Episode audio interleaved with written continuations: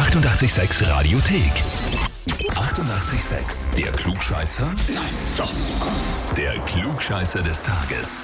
Und da haben wir den Alexander Stockerau dran. Grüß dich. Hm, Servus. Alexander, weißt du, warum ich anrufe?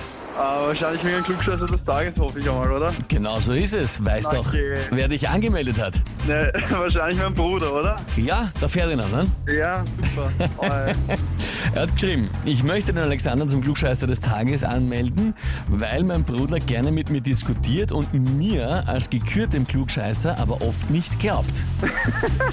Somit muss er erst antreten und beweisen, dass er auch ein Klugscheißer ist. die Sache ist die, also er ist der älteste Bruder und ich bin der jüngste Bruder, das heißt, das ist einmal so eine vorgemachte Rivalität.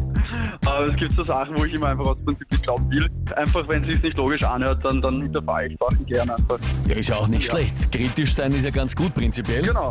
Und die Rebellion gegen einen großen Bruder. Wie viele Brüder seid ihr insgesamt oder Geschwister? Insgesamt sind wir zu viert, also ich habe zwei ältere Brüder und eine kleine Schwester. Die kleine Schwester wird aber eh von alle Brüdern beschützt, ne? Na sicher.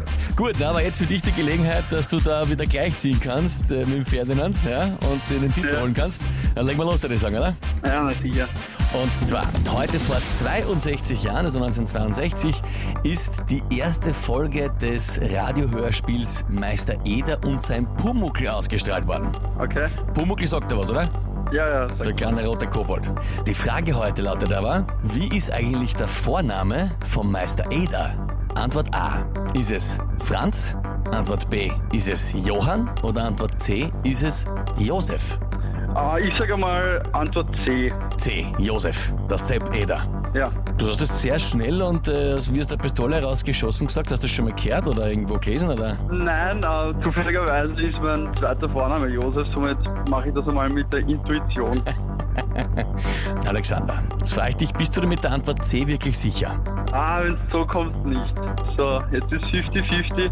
Ja, ich sag, ich sag Antwort A. Franz Eder, hört sich gut an, ist vor allem mal richtig. Jawohl, hey.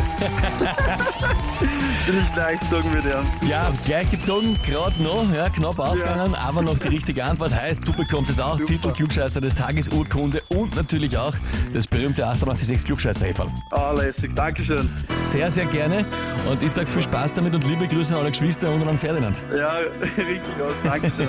Alles Liebe, vierte Baba. Bitte. Und wie schaut's bei euch aus? Wenn habt ihr, wo ihr sagt, ja, der hätte den Titel auch wirklich verdient, dann müsst ihr mal antreten zum Klugscheißer des Tages. Anmelden, Radio 886 AT. Die 88,6 Radiothek. Jederzeit abrufbar auf radio886.at. 88,6. Eighty-eight, sex.